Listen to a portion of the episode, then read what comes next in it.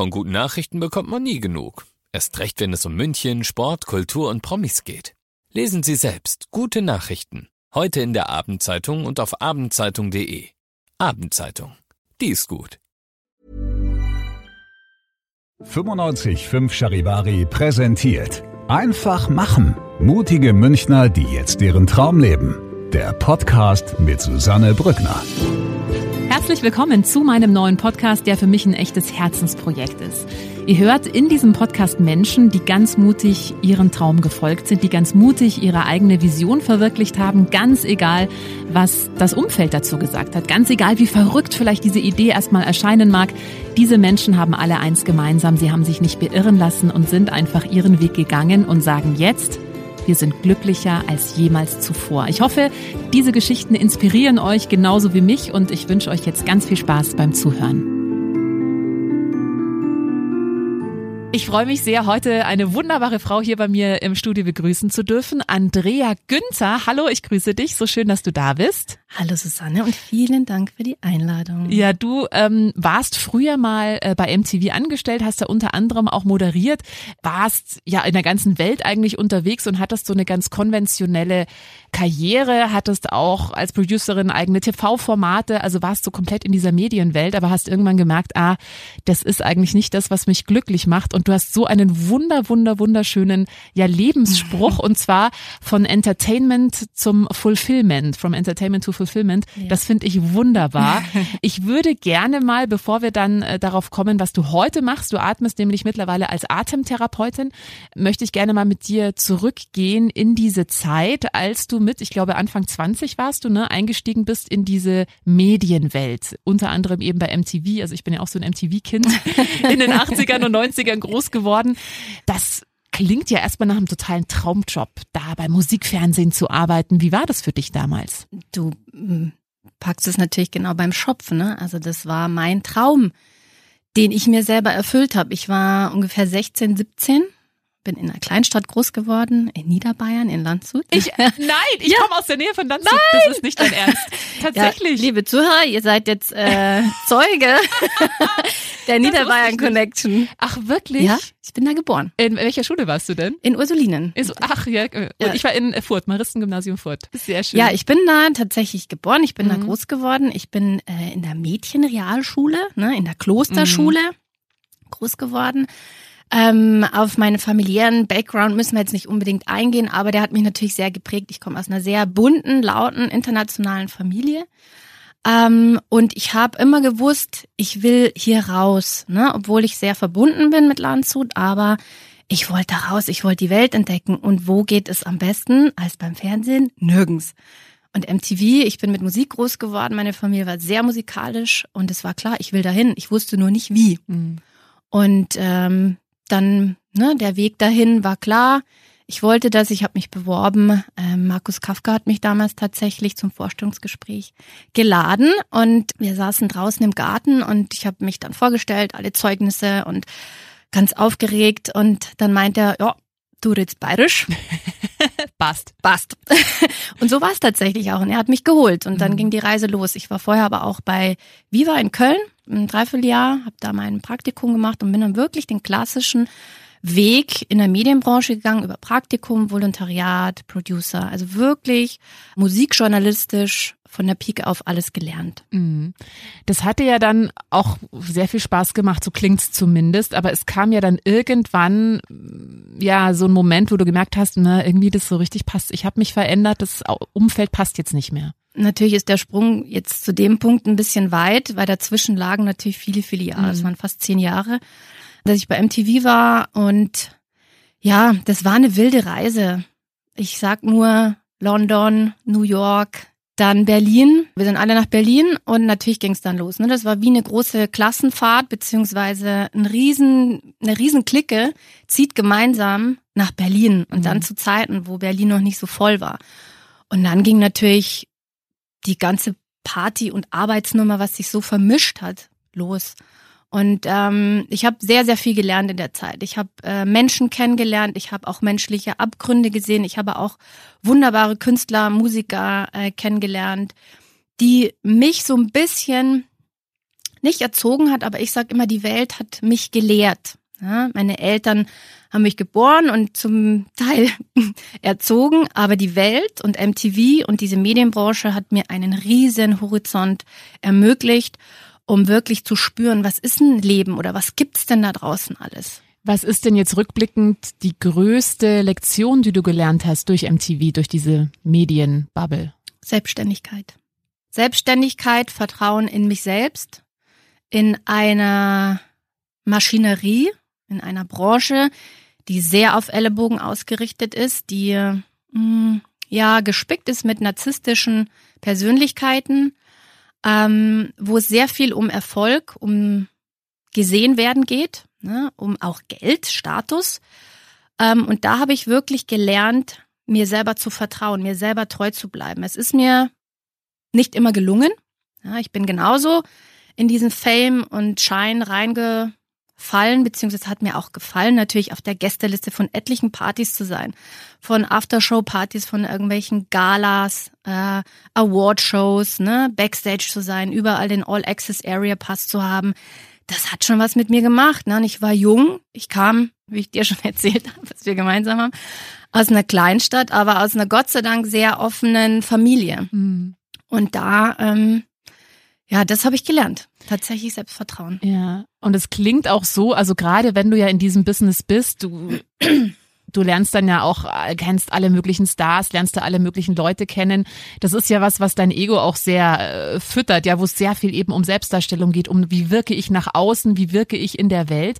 Aber da kommt ja so ein bisschen, ja, die andere Seite zu kurz, könnte ich mir vorstellen. Eben auch mal dieses Zeit für mich, mich mal zurückziehen, mich mal reflektieren. Das kommt dann, könnte ich mir vorstellen, war dann vielleicht irgendwann so ein bisschen ja, in Schieflage. Keine Chance, da denke ja. ich, aber ich gar nicht dran gedacht, ne, mhm. ne, in der Zeit. Mhm. Ähm, es ist dieses Außengesteuert sein, dieses Anpassen, dieses Mitmachen wollen, ja, ähm, was mich natürlich irgendwann auch in eine Stresssituation gebracht hat. Ne? Also es hat für mich Stress bedeutet, immer mitzuhalten, immer da zu sein. Am Anfang nicht, ich war jünger, aber natürlich habe ich mich auch entwickelt. Und diese Entwicklung hat sich dann so gezeigt, dass irgendwas nicht gestimmt hat. Ne? Mir hat es nicht mehr gefallen, nur auf die Partys zu rennen und Backstage zu sein oh, schon wieder ein Interview mit XY, ne, wo jeder andere wahrscheinlich auf dem Hintern fällt und sagt, oh mein Gott, du triffst die und den, ist ja Wahnsinn, ne? Und ich habe dann schon gemerkt, oh, ich bin so ein bisschen abgestumpft, ne? Und dann habe ich mir gedacht, da stimmt was nicht. Wenn die Freude fehlt, wenn die Begeisterung für diesen Beruf, den ich gewählt habe, nicht mehr da ist, da stimmt was nicht. Mhm. Wusste ich aber nicht. Zu der Zeit gab es nicht das Thema Coaching mhm. ja, oder Gespräche suchen, austauschen, Sinn suchen. Das hat es da überhaupt nicht gegeben, es war total verpönt. Ja? Und hattest du damals das Gefühl, du bist undankbar? Weil es ja. eben viele gibt, die träumen davon, von dem Leben, was du hast und du kannst es nicht mehr genießen. Ja, und ich habe mich schon auch selber, Entschuldigung die Ausdrucksweise, aber ich habe mich dann schon auch selber angekotzt, ne? Mhm so übersättigt zu sein, mhm. so mit allem da ähm, wirklich den Hintern gepempert zu kriegen, mit Tickets und äh, Shows und Klamotten. Ne? Also ich habe, als ich moderiert habe, ich wurde ja auch ausgestattet mit super Designern und das hat mir nicht mehr an mir gefallen und ich mochte mich dann auch selber nicht mehr. Und das ist dann einfach so ein dumpfer Zustand von, mag ich mich jetzt selber nicht mehr, habe ich jetzt irgendwie eine depressive Phase oder spinne ich, bin ich zickig, ne? Dann ist es auch, okay, du bist eine Frau in dem Business, dann wird's immer schön, Mai, die spinnt halt ein bisschen oder mhm. die zickt halt ein bisschen rum, so.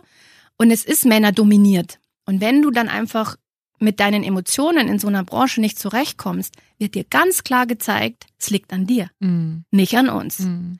Was natürlich auch stimmt, natürlich liegt's an mhm. mir aber du kriegst da kein Gehör oder du, also da brauchst du nicht hingehen und zu sagen, ey, irgendwie stimmt da was nicht. Ja. Wie ging es denn da für dich weiter? Gab es einen Moment, wo du gemerkt hast, okay, jetzt muss ich was ändern? Also es gab keinen wirklichen Moment und meine meine Reise ist tatsächlich auch nicht die klassische Heldenreise, dass ich dir jetzt sagen könnte, es gab einen totalen Burnout mhm. oder einen mhm. totalen Knockout. Das gab es nicht. Es war sehr leise. Also es, ich habe es dir am Telefon schon kurz gesagt, na, ich war dann so ein bisschen, es war so traurig. Ich war einfach traurig und so leer und es, damit wusste ich nichts anzufangen, weil ich schon vom Grunde ein absolut sonniger, positiver, ähm, quirliger Mensch bin. Auch immer noch. Und war für dich aber klar, das liegt jetzt an dem Job, dass ich gerade so traurig bin? Oder konntest du das am Anfang noch gar nicht einordnen?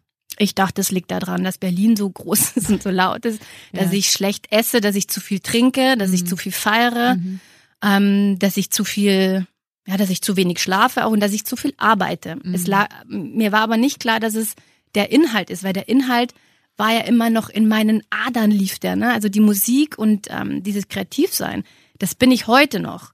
Also ich habe es nicht geschnallt, dass es dieser Overload an Arbeit, an keine Ruhe, keine Rast und keine Zeit für mich war. Mhm.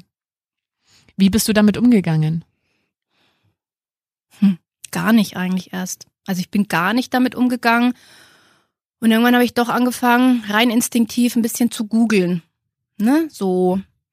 Und ich war viel auf Ibiza. Also Ibiza ist mein zweites Zuhause, weil es äh, eine verrückte Mischung einfach hat aus diesem absolut überdimensionalen Luxus, der mich natürlich nicht erfüllt, aber der diese andere Seite ähm, der hippiesken Ruhe schon noch mal so deutlich macht. Ne? Also ich war da viele, viele Jahre und ich bin dann tatsächlich ähm, zum Yoga-Retreat gekommen durch eine Freundin, die da lebt und habe dann da eine Yogalehrerausbildung gemacht. 2011, glaube Ja. ich, oder so. Was hast du denn noch ganz kurz zu dem Googlen? Was hast du denn da eingegeben bei Google? Mm, Ähm, boah, das weiß ich ehrlich gesagt gar nicht mehr. Das ging dann so los. Das ist einfach so dieses, ähm, ich weiß gar nicht, ob Sinnsuche war Mhm. oder Traurigkeit Okay, aber oder schon so. müde. Mhm. Na, also ich habe es erst so ein bisschen über diese körperliche Ebene oder diese Verstimmung versucht, irgendwas zu finden, irgendeinen Anhaltspunkt. Ähm, und da kam aber auch nicht so wirklich was raus. Mhm. Es kam wirklich erst, als ich dann auf Ibiza war. Und ich habe schon gespürt, ich verändere mich gerade und war dann bereit, meine Augen aufzumachen. Ne? Also das läuft alles so unterbewusst ab in einem Menschen, wenn Veränderung gewünscht ist. Und Veränderung findet ja in den meisten Fällen entweder statt, entweder es ist total schlimm, es tut total weh, es gibt keine andere Möglichkeit, oder es ist so sexy und so toll, dafür will ich mich verändern. Dazwischen ist immer so ein Schwammbereich, ne? Da suhlen sich die Menschen immer so in so einem Jammertal, nee, weiß ich nicht, kann ich Mhm. nicht, hm, ich will was ändern, kann ich aber nicht. Dann ist die Schmerzgrenze noch nicht erreicht. Ja, genau. So. Mhm. Und bei mir war die Schmerzgrenze ja auch nicht wirklich erreicht. Jetzt kam aber Gott sei Dank mein Naturell raus, dass ich gesagt habe, ich will. Mhm. Ne? Und das, ich habe einen riesen Willen. Ich bin von Sternzeichen Witter. und das kam dann nochmal wirklich raus, dieses, okay, das kann so nicht weitergehen, dafür bin ich nicht auf der Welt, dass ich hier in diesem schwammigen Bereich rumjammer und sage, nee, nee, will ich Mhm. nicht. Ich will was ändern, ich wusste nur nicht wie. Und dann Mhm. bin ich nach Ibiza, Kohle auf den Tisch gelegt, weil die war ja genügend da. Mhm. Ne? Also ich habe ja auch richtig verdient ähm, und habe mir das geleistet. Und dann habe ich gesagt, so, jetzt meine Yogalehrerausbildung. Und natürlich wurde es belächelt. Mhm. So, jetzt hat sie eine Midlife-Crisis Mhm. oder jetzt hat sie irgendwie einen totalen ähm, Durchbrenner. Wann Ne? war das? Also, 2011, denke ich. okay, ja. Das war 2011. Mhm. Und ähm, da war, ne, okay, die, jetzt spinnt sie. Ja, Und ja. ich habe es auch wirklich zu spüren bekommen, dass Frauen in dem Alter tatsächlich dann so ein bisschen abgestempelt werden als so ein bisschen ESO-Tanten. Mhm. Wie alt warst du da? 2011, das ist jetzt wie lang her? 15? Ich kann mir, äh, Äh, wir haben zwei, ein, äh, zehn Jahre. zehn Jahre? Ja, ziemlich genau. Ja, 36. Ich bin jetzt 36, 46. Mhm. 36. Ist eh spät eigentlich, Mhm. ne? Für so einen Mhm. Wandel und für Mhm. so eine Suche. Und dazwischen lagen aber natürlich noch Zeiten nach MTV. Ich habe eine eigene Produktionsfirma aufgemacht. Ich habe mein Büro in Schön in der Maximilianstraße gehabt. Ne? Also ich habe mit den schweren Jungs auch gearbeitet, mit Managements, mit Künstlern, mit viel, viel Geld, das ich da reingesteckt habe. Also das war jetzt nicht nur MTV, sondern Ja. die Reise auch danach. Ne? Also ich Mhm. bin dann mit 30 von MTV weg und dann waren die sechs Jahre nochmal wirklich gespickt auf dem freien Markt und der Mhm. war noch krasser. Ja. Also da war MTV wirklich ein Spaziergang. Mhm. Ja, du hast dann die Yogalehrerausbildung gemacht, obwohl du belächelt worden bist. Ja. War für dich, wie schmerzhaft war das zu merken, okay, jetzt wirst du da in so eine komische Ecke gestellt? Schlimm. Mhm. Also peinlich berührt immer wieder. Ich habe es dann auch nicht gesagt. Mhm. Und die mich da begleitet haben auf dem Weg, die waren selber auf der Suche. Und ich behaupte jetzt mal, dass die meisten, die eine Yogalehrerausbildung machen oder die sich auf diesen neuen spirituellen Weg begeben, um zu lehren, in erster Linie machen sie es für sich selbst. Ja. Also das ähm, ist meine Erfahrung auch mit den Kollegen, Kolleginnen jetzt im Coaching ähm, oder eben auch in der Yoga-Szene sind viele tatsächlich nach MTV zum Yoga, mhm. haben sich dem Yoga zugewandt. Mhm. Das waren aber auch immer die, die schon Vorreiter waren, die so ein bisschen kreativ und Freigeister waren. Und dazu habe ich mich auch immer gezählt, aber im Außen hat man das nie so wirklich gemerkt. Also ich bin auch jetzt rein von meinem Äußeren, rein von meiner Kleidung, von meinem Auftreten, von meiner Sprache nicht sofort in eine spirituelle Ecke. Würde man jetzt nicht denken, wenn man dich sieht, ja, das Nein. stimmt. Ja. Und das war dann war klar. Ja. Yoga. Also es ist so interessant, weil ich glaube, es geht so vielen, also ich kenne das selber, ich kann da so gut andocken, ich kenne das selber von mir, äh, diese Scheu, mit der eigenen Spiritualität nach draußen zu gehen, weil man Angst hat, man wird dann eben in so eine komische ESO-Ecke und jetzt äh, kann sie nicht mehr irgendwie äh, einkaufen gehen, weil zu viele Menschen und die Aura und die Energien und so. Und ja. das ist es ja nicht. Also darum geht's ja nicht. Überhaupt nicht. Ähm, aber das finde ich sehr schön. Äh, ich glaube, das ist auch was, wo sich vor allem Frauen oder auch bestimmt auch ein paar Männer wiederfinden, die merken, ja, ich habe da eigentlich auch so eine Seite in mir, aber traue mich gar nicht, die zu zeigen, weil ich Angst davor habe. Aber das ist genau der Punkt. Weißt du, Spiritualität wird so falsch ja. ähm, konnotiert und einfach auch falsch wahrgenommen. Spiritualität heißt nichts anderes als das Wissen um mich selbst. Mhm. Das ist für mich Spiritualität. Das hat nichts jetzt zwingend nur mit Astrologie ja. und Energien zu tun. Die kommen natürlich dazu und ähm, ich bin sehr, sehr spirituell. Ja? Das heißt, ich kenne mich mittlerweile sehr, sehr gut. Die Reise zu mir selber war so anstrengend die war so anstrengend, aber ich wollte das und ich wollte wirklich alte Erfahrungen, alte Wunden, alten, Entschuldigung, Scheiß mhm. einfach nicht mehr haben. Und mhm. damit habe ich mich dann ausbilden lassen. Ja, ich mhm. wollte das nicht mehr, ich wusste das aber auch gar nicht, dass es Spiritualität ist. Weil nochmal, ich wiederhole es gerne, auch für die, die uns zuhören gerade. Spiritualität ist nichts anderes als das Wissen um mich selbst. Mhm. Und im besten Fall das Wissen um die Welt, um mich rum. Ja, absolut. So interessant, also weil wenn ich mit Unternehmern spreche, die eben auch äh, eine eigene Firma aufgebaut haben, eigentlich alle sagen, es geht nicht ohne Persönlichkeitsentwicklung, was ja auch zur Spiritualität gehört. Also es ist eben so wichtig, dass du dich genau kennst, dass du deine Werte genau kennst, dass du eben auch weißt, passen die Werte zu dem Unternehmen, bei dem ich jetzt gerade bin? Was sind meine Ziele? Was sind meine Visionen? Und auch nur, wenn du damit nach draußen gehst und das wirklich zeigst, können ja auch die Menschen, die zu dir passen, andocken, ja, sonst wird's ja schwierig. Wenn du dich nicht zeigst, kannst du deine Gang, sage ich mal, gar nicht finden, ja. Also das ist wirklich ein, ein ganz wichtiger Punkt. Du hast diese Yogalehrerausbildung dann trotzdem gemacht, trotzdem belächelt werden, aber äh, du bist ja mittlerweile äh, Atemtherapeutin. Wie kam es denn dazu? Beziehungsweise hast du dann nebenher noch die Firma weitergeführt? Hast du das erstmal parallel laufen lassen? Ja, also ich habe die Yogalehrerausbildung gemacht, habe dann ein wenig unterrichtet, natürlich auch, wie es viele machen, so ein bisschen nebenbei. Ne? Ähm, aber ich habe es nie als Beruf oder mhm. ähm, Business gesehen, gar nicht, weil das hätte so ein bisschen mh, mm, den Zauber genommen und die gute Energie. Mhm. Ich habe weiterhin in den Medien gearbeitet, ähm, musste dann die Firma leider schließen. Ich habe es einfach nicht mehr geschafft. Ich war alleine. Ich hatte mehrere Angestellte und ähm, das war klar, ich pack's nicht mehr. Und mhm. die Jungs waren mir einfach zu krass. Ich habe immer mhm. gedacht, ich kann da mitspielen das konnte ich auch viele, viele Jahre, aber irgendwann ging mir auch die Luft aus und ich dock jetzt an dem Wort Werte an, das du äh, gerade mm, erwähnt hast, was ein ganz wichtiger Punkt ist. Ich habe gemerkt, das sind nicht mehr meine Werte. Mhm. Um was es da geht, ja. ja. um dieses höher, schneller, weiter, schneller und um jeden Preis immer Stress produzieren, immer Druck zu produzieren, mhm. damit es vermeintlich sich wichtiger anfühlt, schöner, größer anfühlt, damit da mehr Geld reinfließt, wenn es ja so wichtig ist. Und es ist einer der schlimmsten Glaubenssätze, die ich dann auch entdeckt habe, nicht nur bei mir, sondern einfach auch in meinem Umfeld, aber auch, wenn ich da jetzt rausgucke, die Menschen, die zu mir ins Coaching kommen. Der schlimmste Glaubenssatz ist, wenn jemand Stress hat, ist er sicherlich sehr produktiv und somit auch ähm, ein riesen Mehrwert für sein Unternehmen und kriegt auch Anerkennung. Und das ist so falsch.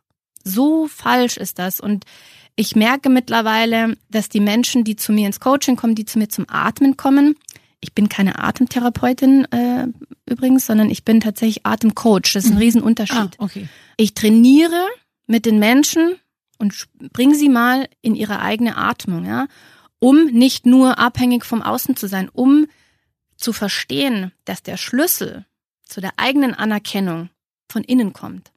Und das hört sich jetzt so wahnsinnig abgespaced an, aber es ist Fakt nochmal die Wahrheit. Ja. Die größte Stärke, uns selber zu führen, liegt in uns und nicht im Außen. Wir lernen durch die Menschen im Außen ganz, ganz viel, aber wir selber haben den Schlüssel. Ja. Ich glaube, das ist ja genau in dieser Branche, in der du gearbeitet hast, ja in dieser Medienwelt, ja, da geht's ja nur um dieses Außen. Und das ist ja auch oft so, wenn du dir mal große Künstler anschaust, die haben ja oft eine ganz, ganz schlimme Biografie, die wurden als Kinder misshandelt oder ähm, haben wirklich schlimme äh, Schicksalsschläge erlebt und die versuchen ja oft dann diese Anerkennung im Außen zu finden, damit sie dann das Gefühl haben, hey, ich bin wertvoll, weil sie vielleicht als Kind das nicht bekommen haben, weil sie als Kind nicht das Gefühl bekommen haben von den Eltern, sie sind wertvoll und dann versuchen sie das über das Außen und verlieren sich ja da komplett. Und ich glaube, das ist ja auch was, das kannst du von außen nicht füllen. Wie du es so schön gesagt hast, es fängt ja immer bei dir selber an. Natürlich. Der Schlüssel ist da immer bei dir selber. Du hast ja dann als Atemcoach oder arbeitest ja immer noch als Atemcoach ja teilweise auch äh, jetzt mit Menschen zusammen, die du noch aus früheren Zeiten in der Medienbranche kennst. Ja. Wie war denn da die Resonanz? Naja, am Anfang war es genauso, oh, jetzt schnauft die, was schnauft die denn mit die Leid? Huh, was ist denn das für ein Ja. Schmarrn? Ja. Ähm, ich habe mein äh, The Breathing Studio tatsächlich auf dem Land aufgemacht, in Landshut, Mhm. bei meiner aller, allerbesten Freundin auf dem Hof. Ganz äh, kitschig fast schon, Ja. außenrum Pferde. Mhm. und eine riesen Glasfront und da habe ich angefangen tatsächlich Atemcoachings, Atemtraining, Gruppenkurse mit Atmung äh, anzubieten, was dann natürlich ein bisschen durch Corona eingeschränkt wurde, aber jetzt nach Corona hat es einen Boost gemacht und auch vorher schon. Und habe mich jetzt in München etabliert und habe gemerkt, dass es nicht nur Privatpersonen sind, sondern auch meine ehemaligen Wegbegleiter, Kollegen, die dann ganz leise irgendwann mal gemeint haben, du, kann ich mal zu dir kommen? weißt du, ich habe so komische Aussetzer und ich habe so eine Panikattacke das letzte Mal Mhm. gehabt. Sag ich, weißt du was? Du hast meine Nummer, Nummer ruf mich Mhm. an. Und mittlerweile ist es wirklich so, ich gebe ähm, Workshops für Stress und Selbstmanagement für große, große internationale Unternehmen, für Unternehmensberatungen. Wir nennen natürlich hier keine Namen, aber das ist schon ein Riesensignal Mhm. Dass nicht nur Privatpersonen, die persönlichen, privaten Stress haben, sondern auch Unternehmen mittlerweile kapiert haben, wir müssen unseren Mitarbeitern was bieten, was jetzt nicht nur Workout ist oder irgendwelche Webinare und Kurse, sondern was an die Hand geben, was sie selbst befähigt. Und das ist mein absolutes Credo.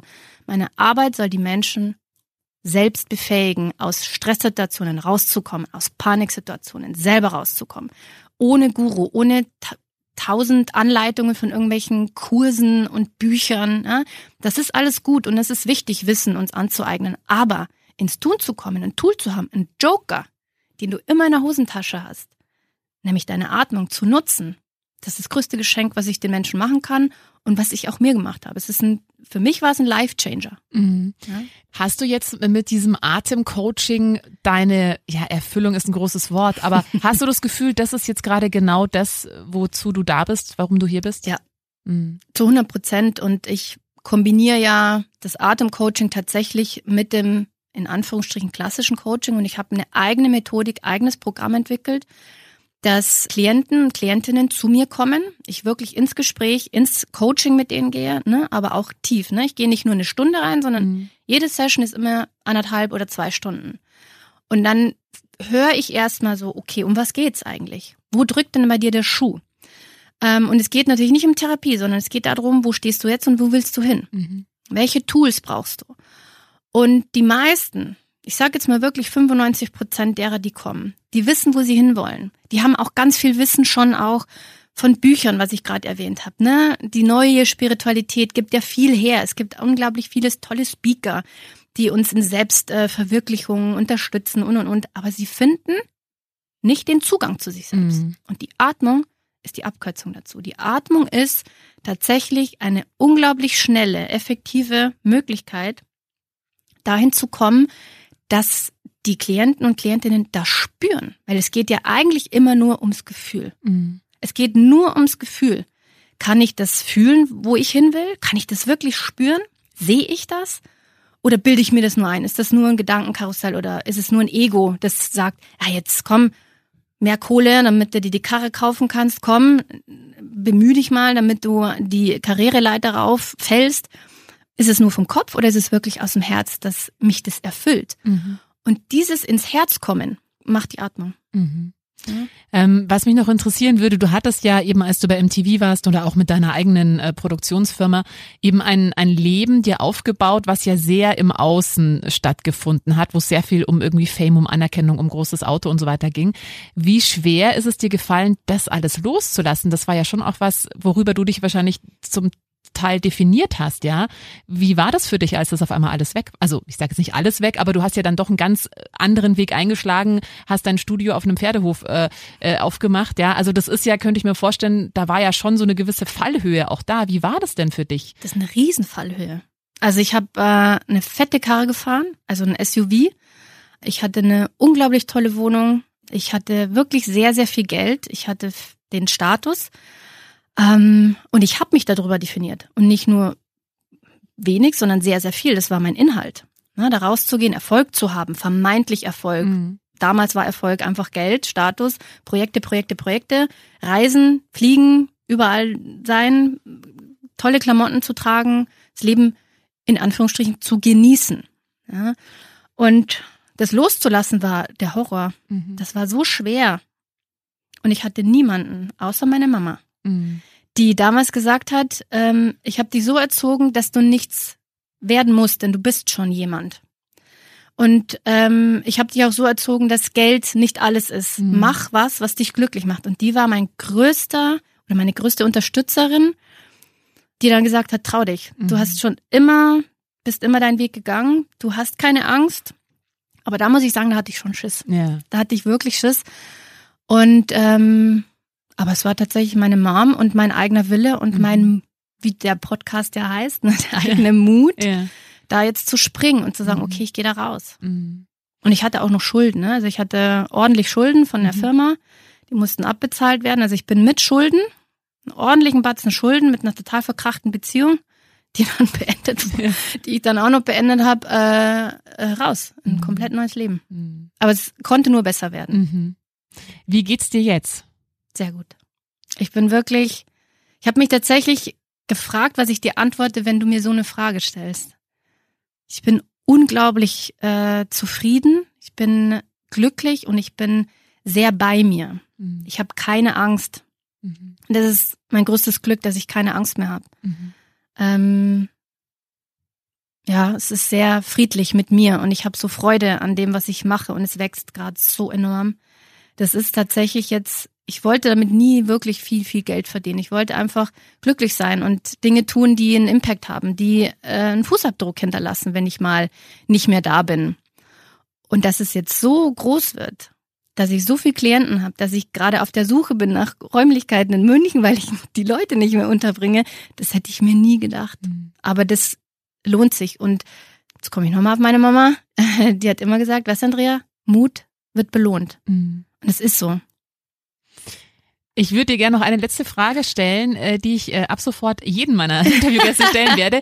Welchen Tipp hast du denn für Menschen, die jetzt gerade zuhören, die vielleicht auch unglücklich sind. Wie gesagt, du hast es vorhin so schön gesagt, es muss ja nicht immer der große Knall kommen. Man muss ja nicht immer einen Burnout haben, mhm. aber die einfach merken, sie sind in diesem schwammigen, es ist eigentlich alles yeah. Jammer, Jammer, Jammer und irgendwie würde ich gerne was ändern. Äh, was würdest du so Menschen raten? Ist natürlich jetzt nicht unbedingt in der eigenen Sache, aber ein Coach kann wirklich helfen. Ne? Mhm. Ein guter Coach, der dich mal spiegelt, der mit dir ins Sparring geht und sagt, hey, was ist denn los eigentlich mit dir? Was, was fehlt dir denn? Ne? Und dich herausfordert und dich mal aus diesem Jammertal rausbringt und dir mal ein bisschen in den Hintern tritt, mit Liebe, aber trotzdem mit Fordern das wäre schon mein Tipp. Und das Coaching, natürlich ist es jetzt auch eine Flut, die da draußen stattfindet, aber es gibt trotzdem wirklich tolle Coaches, mittlerweile tolle Plattformen, wo es nicht mehr so teuer ist, auch irgendwie mal drei, vier Coaching-Sessions zu haben. Das würde ich wirklich jedem ans Herz legen, weil Coaching ist jetzt nicht nur so ein schwammiger, komischer Begriff, der nicht geschützt ist, sondern da stecken wirklich tolle Menschen dahinter. Oder auch wirklich Google mittlerweile. Jetzt weiß man ja, dass es da viel, viel gibt. Es gibt tolle Online-Sessions beziehungsweise Online-Kurse und tolle Bücher mittlerweile auch. Also wirklich rausgehen, sich trauen. Die Bücher sind nicht teuer und lesen. Und dadurch, alleine wenn man den Schritt schon geht, rein von der Energie, ähm, öffnet sich da was. Und die Menschen werden sehen, wenn sie sich ein bisschen verändert, wenn sie sich öffnen einem neuen Weg, kriegen sie auch andere Leute, mhm. mit denen sie sich austauschen können. So war es bei mir dann auch, ne? Und plötzlich kommt der und die und hat das ähnliche Problem Und dann trifft man sich und dann tauscht man sich aus und dann gibt eins das andere. Man muss nur den ersten Schritt mal machen, sich Informationen zu holen oder sich einfach nur zu öffnen und sagen, okay, jetzt bin ich neugierig. Und allein diese Neugierde bringt schon was. Mhm. Und, ganz wichtig, ähm, mal wirklich die Texte der äh, Musiker anhören, weil die sind die wahren Gurus, ne? Mhm. das sind die wahren Weisen. Coldplay zum Beispiel, das neue Album, ist mega. Da sind so viele Weisheiten, es ist so viel Motivation dahinter. Und nicht nur Musik einfach so hinten laufen zu lassen, sondern wirklich mal sich damit zu beschäftigen. Es hat so einen Mehrwert, ne? Es ist so uplifting, gute Musik zu hören und die Texte dann auch noch dazu zu hören und ähm, sich inspirieren zu lassen. Mhm. Das ist mein Tipp. Ah, wie schön. Coldplay ist übrigens meine Lieblingsband. Na, also haben wir schon. Lanzel und Coldplay. das äh, läuft, läuft bei uns. Andrea, Fall. das war jetzt wirklich sehr, sehr inspirierend. Ich danke dir ganz herzlich, dass du so offen und ehrlich deine Geschichte geteilt hast. Ich glaube, da war ganz viel für viele Menschen dabei, die da andocken können, schön, sich ja. vielleicht auch die ein oder andere Inspiration äh, nehmen können. Und wenn jetzt jemand sagt, hey, die Andrea, ich möchte gerne mal zu ihr ins Coaching gehen, ja, ähm, würde gerne mal so ein Atemcoaching machen. Wie kann man dich am besten erreichen? ähm, www andrea-guenta.de, das ist meine Webseite, die übrigens jetzt ein bisschen ähm, neu gemacht wird, ne, weil es so wächst. Ähm, Instagram, at the good energy, aber mit Doppel-E. Wir mhm. beide werden uns eh verlinken, denke ich mal. Absolut. Also bei Instagram oder die Webseite kann mich jederzeit jeder kontaktieren und ich freue mich natürlich immer ein Stückchen die Menschen zu begleiten auf ihrem Weg und ein bisschen liebevoll in den Hintern zu treten und zu sagen, hey, ist alles nicht so schlimm, trau mhm. dich, ne? Bist nicht alleine. Vielen Dank, Andrea. Sehr gerne. Wenn dir diese Folge gefallen hat, dann äh, freue ich mich sehr, wenn du meinen Podcast abonnierst, wenn du ihn teilst oder wenn du mir einen Kommentar da lässt. Einfach machen. Mutige Münchner, die jetzt ihren Traum leben. Präsentiert von 955 Charivari. Wir sind München.